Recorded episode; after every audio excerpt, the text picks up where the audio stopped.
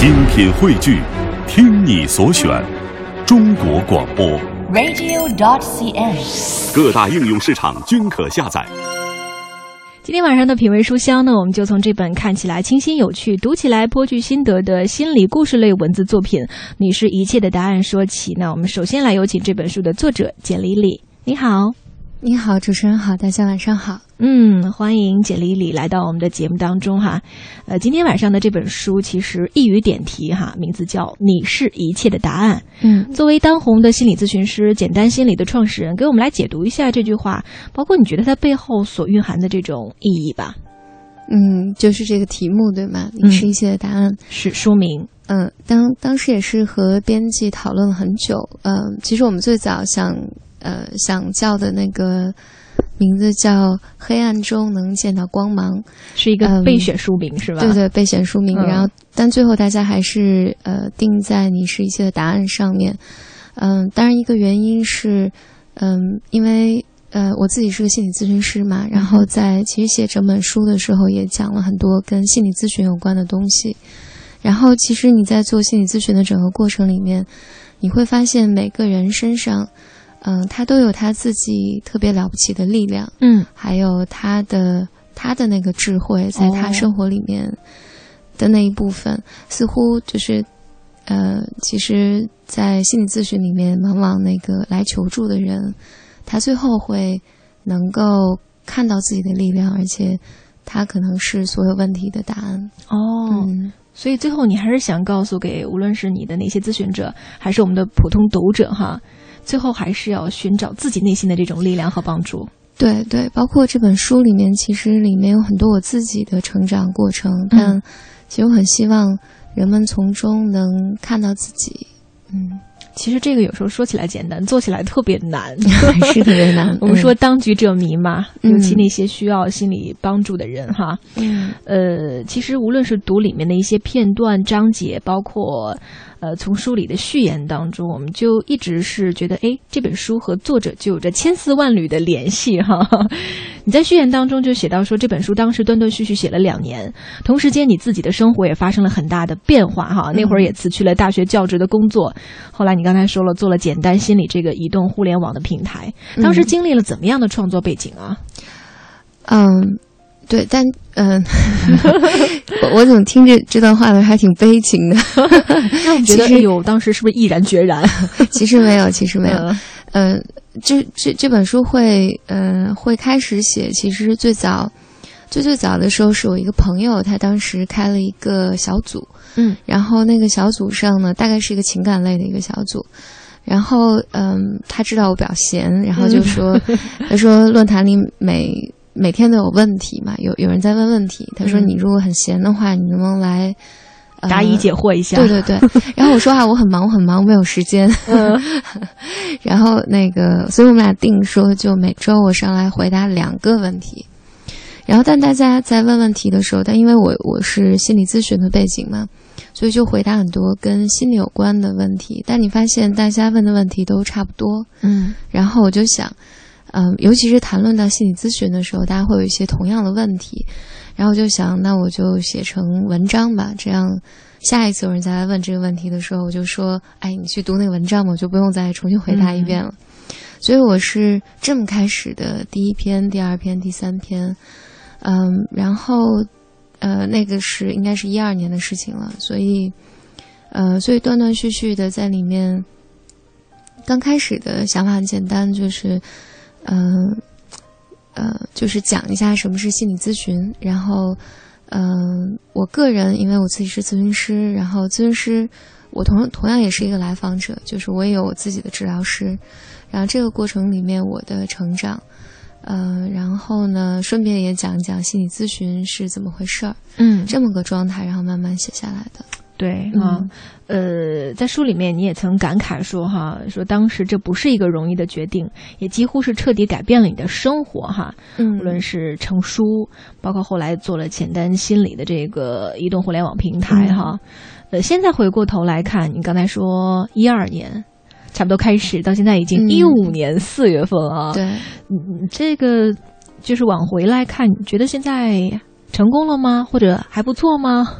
嗯、呃，嗯，这是个蛮好的问题，就是嗯，我前我前一段时间也在跟朋友谈这个谈这个问题，因为一二年的时候，我刚好是工作第五年的时候，嗯。嗯，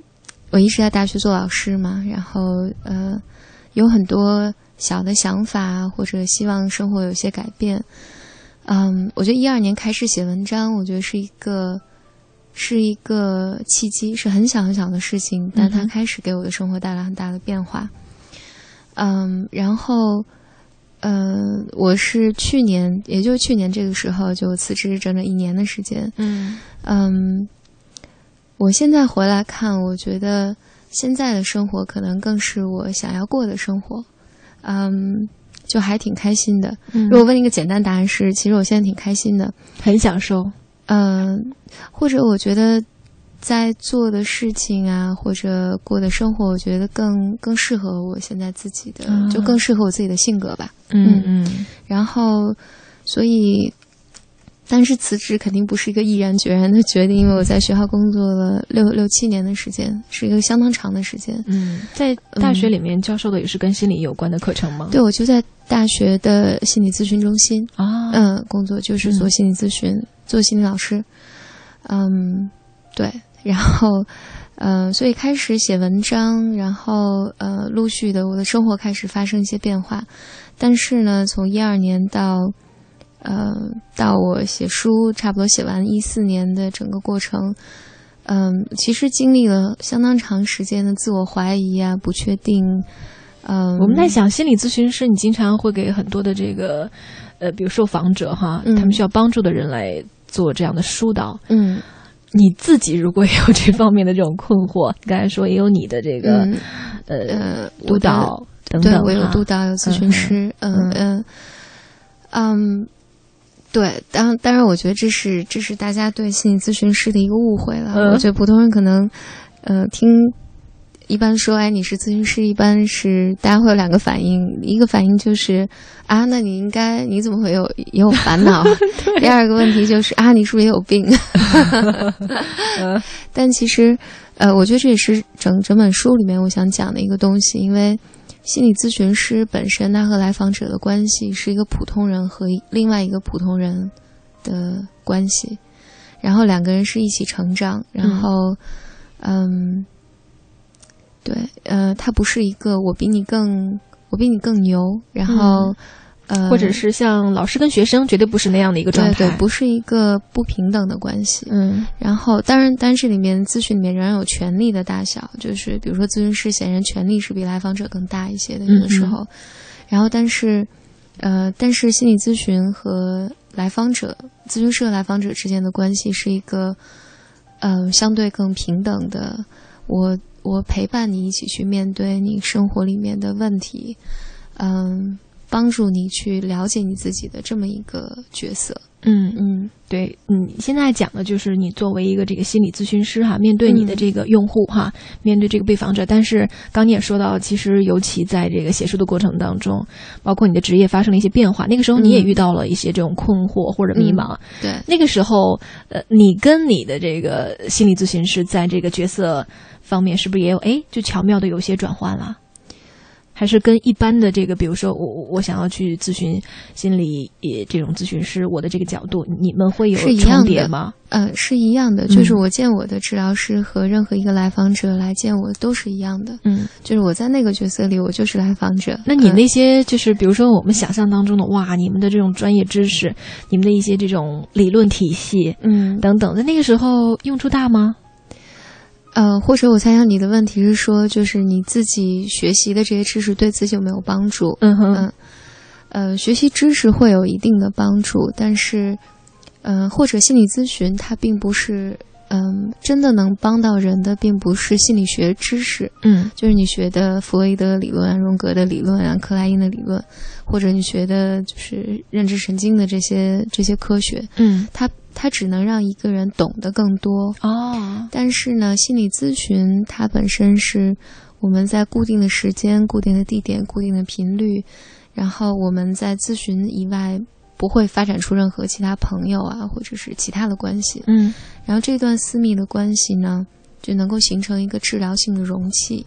在这个容器里面，咨询师是允许来访者来使用我们两个建立的这段关系，来探索和了解自己的。嗯然后去面对他那部分在现实生活里面可能很难有机会触碰到的，哦面对的内心内心的情绪。嗯那所以有有人会讲说，心理咨询其实是帮助人们去移除成长的障碍，然后去回头看见他自己的力量，并且依依靠他自己的力量去成长起来。所以这个是咨询师和来访者的角色。嗯所以，所以回来就吴克刚才问我的问题就是：你学咨咨询有没有帮助？有帮助，但是有的时候它甚至是负面的。比如说，我不知道有没有大家有没有听过一个叫医学院一般都有叫大二综合症。嗯嗯、就是你到大二的时候，你开始学各种各样的那个病症。嗯比如说我学抑郁的时候，就觉得啊，天哪，我 有抑郁了。嗯 然后你学那个边缘性人格障碍的时候，觉得天哪，不就是我吗？嗯嗯，然后但其实心理咨询的，你跟人，你跟另外一个人发展出来这段这段关系，其实是帮助你更多的了解和接纳你自己的。但是当你学那些心理咨询知识的时候呢，嗯，越学越糟，就是就你刚才说的，有时候也会让自己觉得深陷其中哈。对对对，就是因为你你你用了很多很多理性的部分来分析自己，而分析是没有任何帮助的。嗯嗯，就是而且有的时候分析分析并不能帮一个人去理解我自己，嗯。而是有的时候会变成另外一种苛责，就哇，我爸妈原来当时对我那么差，以前就根本没有感觉得到啊，对突然间，啊然后原来这个理论，对，哎，我小时候小时候我老师对我太糟糕了，然后哇塞，我我我好像有点自恋啊，我有点边缘，然后基本就有点对号入座哈。对对对号入座，而且会是对其实对你的人际关系没有任何帮助。嗯嗯，对，所以有点像那种双刃剑是吧？对，所以我、嗯我一般其实后来好多好多朋友会来问我说，嗯，我状态很差，我我要不要去学一些心理咨询的东西？嗯我都我一般的建议都是这样，你不要不要先去学习，你先去见咨询师，哦因为只有你和咨询师发展出来那个关系，是真正能够帮助治愈的。而你去学习那些理论知识、分析性的语言，那个对你目前的痛苦是没有帮助的。嗯嗯就是不可能立马的去解决掉你的那些烦恼，或者是一些郁闷哈。，对对对，那如如果是的话，那可能是你的，嗯。自制力太强还是？嗯，不不不，我我我想说，如果有嗯。有一个人能够手到病除的话，那有可能是你的老师，就给你一些给你一些教条性的东西，嗯，但嗯往往那个不一定能够处理你情感层面的东西。对，嗯。嗯，刚才也说到了你在创作过程当中的一些这种细细节啊、心得啊。现在就是回忆起来这本书，你觉得最难写的部分是什么呢？或者是哪哪些细节和点滴让你现在觉得还印印象很深刻？嗯，我觉得印象比较深的，哇，嗯。那那问这个问题还蛮有趣的，因为大多数文章呢，就是我前面有一段时间，其实我很想讲清楚心理咨询是什么，嗯。然后所以里面的很多小故事其实是讲我自己的，嗯。嗯，然后这个对于我来讲其实还蛮容易的，然后真正不容易的是，因为在一二年到一四年这个过程里面，因为你考虑想，就是我考虑想离开现在的工作啊，离开大学老师这个位置，然后想去做一些新的东西在探索，嗯。但是呢，我觉得我可能遇到所有年轻女性都遇到的问题，嗯。就是大家会讲说你工作蛮好的呀，你有寒假，你有暑假嘛，你又不忙，对，嗯、你还可以做你自己感兴趣的事情。而且其实你过去的工作跟你现在的这个工作，它其实是有很多千丝万缕的联系。对对，嗯。然后那，嗯，尤其是大家会讲说，嗯，而且我觉得特别有趣的一件事情是，尤其因为我工作比较早，我是二十岁工作的，嗯哼，然后当我在二十三四岁的时候，想要。我觉得职业上发展上开始有困惑的时候，大家去问周围的人，大家一般给我一个答案。我听到最多的答案是说：“那你去生个孩子吧。一般的对对，对于女性的这个以以后的这个成长，因为你肯定以后是要经历的嘛，哈”。对，嗯嗯。然后，但是对于我当时来讲呢，就，嗯、其实你你我会有很多很多自我怀疑，嗯就是到底是我的问题还是环境的问题？然后呢，那我觉得我好像在大学做了这么久，我可能自己不是很开心，然后，嗯，然后我在努力做各种各样其他的事情，是是对的，是对的呢，还是错的呢？就诸如此类的吧，呃，就包包括自我怀疑啊、自责呀，就是很愤怒啊，这种都有。然后，所以有一段时间，我记得写写在那个，嗯，就是我我有一年大一三年暑假的时候，嗯，去就出去旅旅游了一趟，然后那段时间其实特别抑郁。就心情特别差，然后但有几篇文章也收录在在这里面。我觉得那段时间是写起来最痛苦的。嗯嗯，是的，所以我们在稍后哈，半年之后呢，也会继续的用简单的心理哈，带你阅读品味这本书。月夜品书香，越读越美丽。这里是 FM 一零六点六，中央人民广播电台文艺之声正在直播的品味书香，欢迎回到节目当中，我是今晚陪你读书的五科。今天一个小时的听书时间，我们将要继续的阅读分享当红心理咨询师简单心理创始人简里里的最新力作《你是一切的答案》。这位八五后女孩有着辉煌的履历。她毕业后曾经公职高校担任心理咨询教师。一四年的时候呢，辞职创业，创办了国内首家心理咨询的移动互联网平台“简单心理”，一个既能帮助心理咨询师个人职业，又能满足普通人对于心理咨询服务需求的一个多元的空间。所以稍后这本书的作者简丽丽呢，也会继续的做客节目，讲述她的创作故事和人生情怀。在听书的过程当中，欢迎朋友们和我们一起来聊一聊今天晚上的一个开放式的话题哈。比如说，你如果遇到一些纷繁复杂的心理问题，你们都是怎么来释放和排解的呢？或者有些听书感受都可以跟我们互动哈。首先在微信公众账号里面找到“文艺之声”，直接用文字来回复交流；或者在新浪微博当中搜索“品味书香”以及我的个人微博“五颗 CNR”，在我们今晚的直播帖后面留下你的感受和评论都是没问题的。以下时间呢，我们就来有请简丽丽跟我们一块儿来看看朋友们的留言，好不好？好。呃，我们来看一下记忆长歌，也是我们的一位老听众了哈。他在这个。留言板上说：“正如我们讲的，境由心生，一天是快乐还是烦恼，相当一部分取决于我们的内心感触。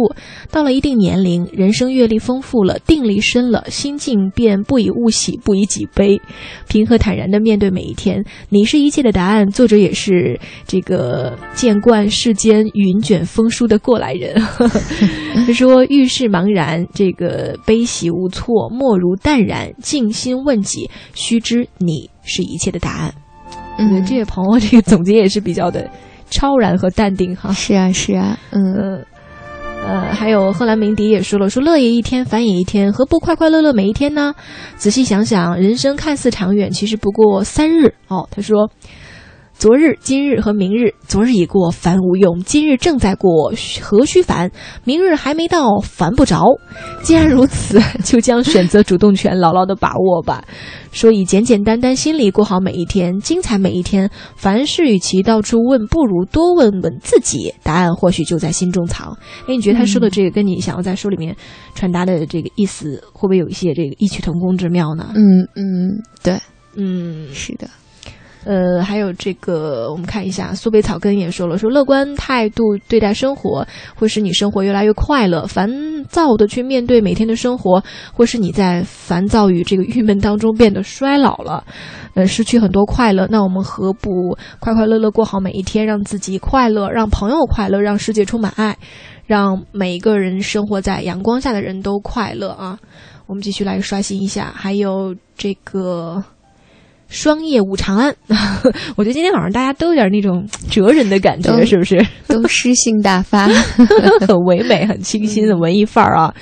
这个双叶舞长安说：“人生一世，谁都有这样那样的心理问题，情感啊、职场啊、人际交往啊，困惑与烦恼如影随形，怎么排解呢？我是小问题自我疏解。”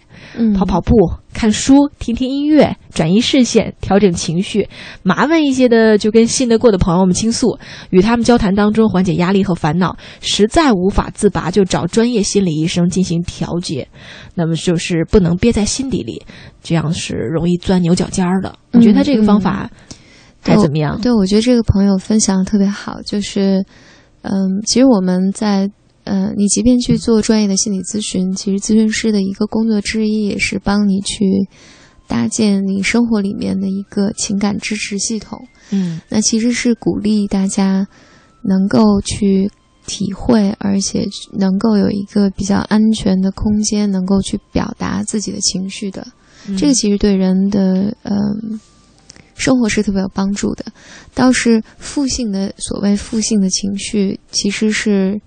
并不是坏事儿，嗯就不是我们永远都要乐观啊，都要积极向上，因为那个是一个童话 童话世界里面的事情。因为人生你就是要面对很多不确定性啊，嗯呃，面对那些痛苦的，但是你允许这些情绪的到来，并且学着和这些情绪相处，可能是更重要的。对，嗯这也是一个你的建议和一个善意的提醒哈。嗯嗯，是有时候也总不能就想着永远这个天气都是阳光、蓝天白云，也有阴雨天，也有打雷天嘛哈。嗯呃，这个都是一个很正常的自然现象，可能也是作为我们的心理情绪，也是自然而然的。所以就刚才有朋友说不要憋着哈，嗯嗯，要和他去这个和平相处哈。当然，我觉得这是一门功课了，我们要好好的琢磨啊。嗯嗯，还有这个云淡风轻说，战胜自己心里另一面的自己啊，说这本书文笔生动、深入浅出，引人入胜。说特别喜欢里面的插图。其实说到插图，嗯我也印象特别深刻，因为首先从封面上看哈，呃，它的这个插图的这个风格有点像那个简笔漫画的意思，嗯，是吧？呃，对，给我们讲讲这个插图，插画包括是嗯书里面的这个，诶，很及时的，其实就是寥寥几笔。对。这就出来了一个我们的情绪，笑脸儿、对。哭脸儿，阴阴天了又晴天了。但但这这个插图其实是我表妹画的，啊。呃，她叫呃，她的在书后面的署名应该叫 Fiona 傅，嗯。嗯，对她一一直都还蛮喜欢画画的，然后我自己也特别喜欢她那个画的画，就情感的张力特别好，嗯。嗯，然后所以当时就做这本书的时候对对对，就求他画了一些画，那以后可 能嗯。在各个方面你们还都会有一些这种合作嘛？对对，我、嗯。因为我现在做一个叫简单心理的呃移动互联网，就我们是一个网站，也是个 A P P，A P P 的开机画面三个画面都是他画的。啊，嗯。哎，大家如果在听节目的过程当中听到了简玲里的这个推荐，也可以到网上来寻求这个 app 啊，对对对，然后来感受一下文图并茂的这种 感觉哈、嗯呃，还有这个小超人也说了，说这是一本接地气的书，没有高高在上的教导，没有自以为是的指责。说作者就像你身边亲近的人，静静的倾听你，陪伴你，帮助你。说他带着你去面对残酷，也带着你领略美好。无论你是普通人，还是就比如说，诶，想学习心理咨询方面的这个知识哈，嗯说都能从中受益，看到我们的内心深处，也许是伤痕，也许是脆弱，也许是坚韧，也许是力量。说这本书不是老套的心灵鸡汤，而是一道让人能找到幸福感的甜品。我觉得这个比喻也是挺精妙的，因为说起这个鸡汤，可能可能嗯。很多年在流行，但是我们现在这不是鸡汤喝多了也有点腻得慌，嗯就得来点不一样的小甜品啊，对，换换味道。我我我觉得其实，嗯，我觉得可能跟鸡汤有一点差别是，嗯，我觉得鸡汤可能会告诉你说生活一切都会好起来的，嗯，但其实不实心理见得。对，但心理咨询不是，心理咨询其实会跟你讲说，生活不一定会好起来，但不管怎么样，就是我们都可以一起去，就找到一些力量和资源来面对，无论是什么样的结果。嗯，然后，我想这些能给人一些比较踏实的信心。就是还回到我们最早其实想叫书名叫《黑暗中你能看见光亮，能看见光芒》。然后我觉得这个能让你真的带着信心去上路，就面对人生的这些不确定性、生老病死，然后，嗯，中间你可能遇到的困难和不确定。嗯，我觉得你刚才那个比喻其实特别好，就是比如说很多的这个朋友遇到一些心理方面的问题，总说哎，你要不要去问一下心理咨询师？我们总觉得哎呀，他们肯定是正襟危坐、高高在上，甚至是他们会不会很教条的来刻意的去教导我们？但是刚刚你说，其实也不是那样的，真正专业敬业的心理咨询师，他跟你是同一个战线的，对，是吧对 就是是同进退的。对对对，尤其是我以前开玩笑就说，嗯，就心理咨询师身上都有一些比较抑郁的气质。嗯嗯，为什么呢？因为，因为如果来访者走进咨询室里面，你看到一个绝对正确的一个人，或者这个人说：“哎呀，你看天气多美好呀，生活好美好，未来一定会好的。”然后，嗯，就是就是这个人。就来访者进来会觉得简直是我简直是花钱来自取其辱嘛？就是 越对比我我我有点自惭形愧哦，我怎么回事？对我是要来见一个比我都比我什么都好，比我什么都牛，然后比我什么都正确的一个人嘛？嗯，有有可能还会起到刺激的作用哈。嗯，对，这这个当然，如果如果你真的见到这样一个咨询师，往往是这个咨询师他至少那段时间。他自恋的那一部分，你说太对，控制了他，然后这个是会伤害到来访者的，所以，嗯，对，所以咨询师身上其实他一定是经历过，或者至少他能体会自己的悲伤，他才能真的能体会到来访者的悲伤，嗯，他能体会到自己的恐惧，才能体会到来访者的恐惧，嗯，所以，嗯，咨询师一定是一个。他能够体会到自己各种情绪的人，然后，所以当来访者悲伤的时候，他才能能指认出或者能够体会到对方的。嗯，对方的感受。嗯嗯，我们再来看一下微信平台上朋友们的一些留言哈。曲悟说：“我看青山多妩媚，青山见我应如是。”静由先生在日常生活中有一个好的心态，和平淡然一些。那些看似不公平、令自己纠结困惑的事情，其实也没什么大不了的。说放过别人，其实就是放过自己，而原谅那些伤害过你的人，自己才能过得更好。那这些其实我们可能很多人都听过，或者从一些书上呀，或者一些什么资料当中就都能够感受得到。但是我们总觉得说，哦，这个原谅如果是一些小事情、小过往、好小细节哈，可以。但是真的，比如说伤到你的心，或者是你曾经真的有有一些什么难掩之情，我觉得轻易的还是挺难的。其实还是挺难的。是，所以其实，在心理咨询里面。嗯，我们其实不会不会讲说，哎，你你应该原谅他，嗯，因为，嗯，如果心理咨询的话，这个工作可能会是，嗯，如果这个人真的伤害到了你，我们可能会来表帮你去表达你的情绪，愤怒，表达你的悲伤，你的愤怒，然后很多人可能会讲说，嗯，我其实还好吧，我我能理解他。但其实你你可能会压抑到一部分情绪，那其实咨询师往往做的工作会帮你去，呃，觉察和表达这些情绪，我们叫命名，为这些情绪命名，嗯，然后你就有机会安置这些情绪，包括包括完成一个我们讲叫哀悼的过程，嗯，哀悼呢就是哀悼那些，嗯，你失去的东西，被伤害的，你再也得不到的那些东西，它是需要一个哀悼的过程的。然后，那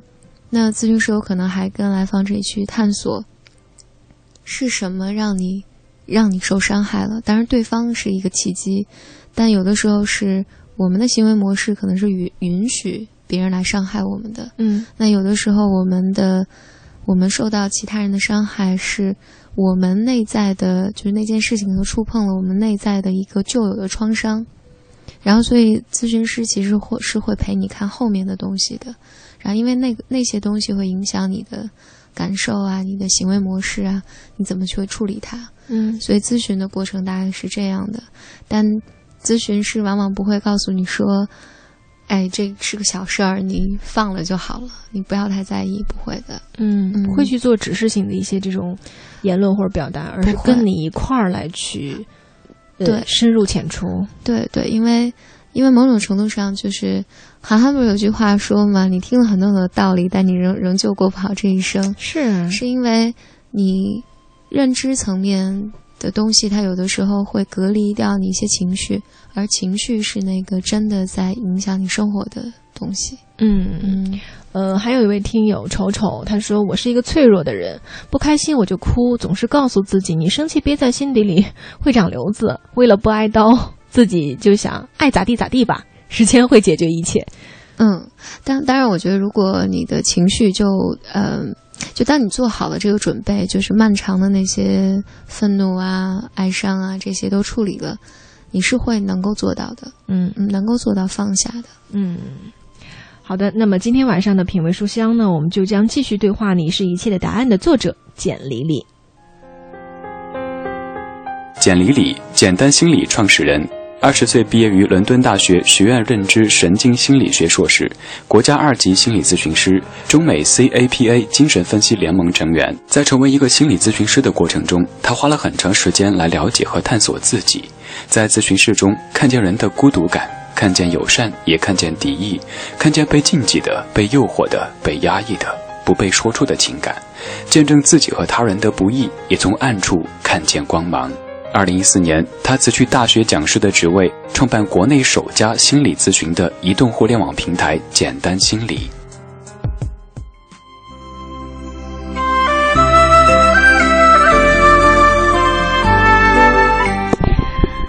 的，朋友们，我们刚刚通过一个短片，也是更加深入的了解了我们今天晚上的这位作者哈简里里啊，他的一些这种简单的经历和过程哈。其实我觉得说到简单，就会聊到刚才在短片里面说到的简单心理的创始人，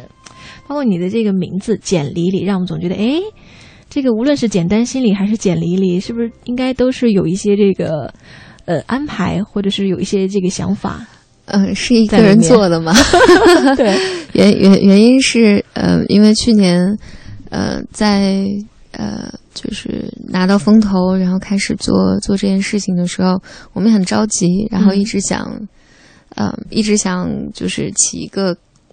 起一个好一些的名字，很打眼的，很很抓耳朵的。对对对，或者我记得那时候好朋友给一些建议嘛，就希望你能取一些更具象化的，就是让呃让人一说出来，他心里面有个形象，嗯，这样是一般比较好的名字嘛。然后，但是我们当时时间太紧了，就想不到。然后，所以当时就是说，因为本来就叫简历里，然后就说那就叫简单心理吧，就是，所以我当时还打了两个月的时间，说如果。两个月之后，我们还是想不到一个好的名字，那我们就叫简单心理了。然后事实上也是，后来我们再也没有 没有出来过任何一个名字，然后所以最后就呃就一直叫简单心理。嗯，就是就是没有其他的这个词能来超越它了。对，这是很令人失望的故事，因为每个品牌一般都会有一个故后面有一个名字，会有一个故事。嗯嗯，然后对，然后我我们确实没有。对哈，呃，你现在的这个平台跟朋友们来介绍一下哈，它是一个主要是比如说呃帮助很多的受访者也好，或者是有一些心理咨询困惑的人也好，嗯，我们怎么去来参与？然后这个平台它的优势和特色是什么呢？嗯嗯，实际上就是现在简单心理针对呃，我们因为我们是个平台嘛，嗯，然后平台两端一边是来访者，一边是专业的心理咨询师。然后我我自己是心理咨询师出身，实际上，嗯，就，嗯，就大家知道，因为心理咨询，嗯，就是国家劳动部有一个国家二级咨询师、三级咨询师证书，嗯，然后但是呢，考完这个证书之后呢，其实你能真的离你真的看能够做咨询还有很长很长很长很长一段路要走。那其实是我前几年就好多人来。找我求助，然后我就帮他们去转借给我身边的同事。你就发现，嗯，国内有相当一批，嗯，非常踏实的在努力的学习、接受督导、接受个人体验，然后他们在专心的做学术的这些人，并不能被大众看到。嗯，然后而这些人呢，是，嗯，他们是有其实有非常非常好的从业的经验和资质的这一批，也符合职业伦理的这些人。但他们被淹没在那个二级证书里面了，嗯，然后所以我就很想让这些人能够被大众看到，所以当然我自己个人职业做咨询师，个人职业的时候遇到很多很多的困难，那没有没有一个地方能帮我解决这些问题，所以我就做了简单心理，所以我们一开始呢，其实服务的更多的是心理咨询师，就是心理咨询师呢，就是从呃。我们想保证，就国内受训最好的这一批心理咨询师，能够有好的呃服务，能够保证他们能够专心的来做这个专业，给来访者提供好的服务，就给他们把这个后顾之忧来解决了。对，从行政到市场到呃他们的专业专业上，就是我们全全都 cover 了。嗯，然后呢，对于来访者这一端呢，其实就是你呃，如果大家现在登录简单心理，能够看到。你可以看到我们现在有呃上线了全世界，就是包括呃全中国，包括海外的一些华华人咨询师，嗯讲中文的咨询师。呃，我们有一百多个，有来自呃将近四十个城市的一百多名，就是就是应该是国内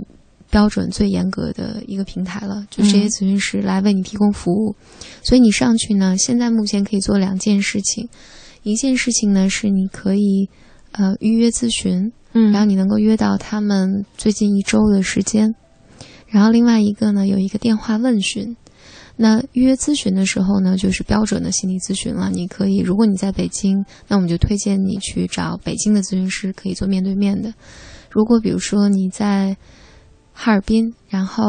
我想找一个纽约的咨询师，那你就可以做视频咨询。啊，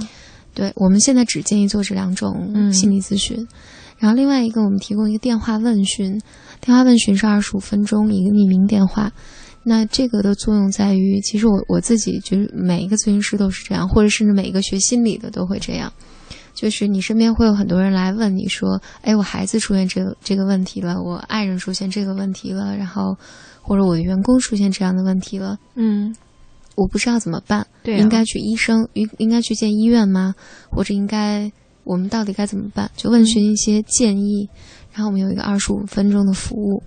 嗯，这个就是更加简单明确的告诉你，你接下来要该一步一步怎么去着手，对去解决问题，就是等于说是一个一个脉络式的一个提示了。对对对，嗯其实就是比如说你这种这种状况听起来有可能像精神科的症状，你其实是可以推荐你去，比如北京推荐你去安定医院或北医六院，那或者这种状况其实应该做家庭治疗，或者那种状况应该做夫妻咨询都有可能，所以它是一个提供求助建议的地方。啊，嗯现在就是整个的这个业务大概就覆盖这么多，是吧？对，嗯，嗯呃，其实看看时间，我们的节目也快要接近尾声了。今天总觉得嗯时间过得很快哈。嗯呃，还有就是在书里面哈，就是一个特别好玩的细节哈，嗯就是你有写到说做心理咨询，你的朋友给你的建议说给了两点：一，能不能生活的现实点儿；二，能不能说人话。我当时看了以后觉得，就是先先笑了之后，然后觉得道理简单明了。那你现在都做到了吗？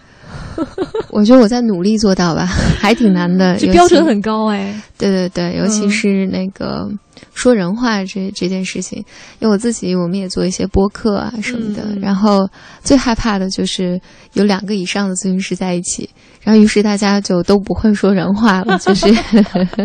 一定要有 就就术语就出来了。对，一定要要有那个不是学心理咨询的人过来把大家给拉出来。嗯所以嗯我现在努力的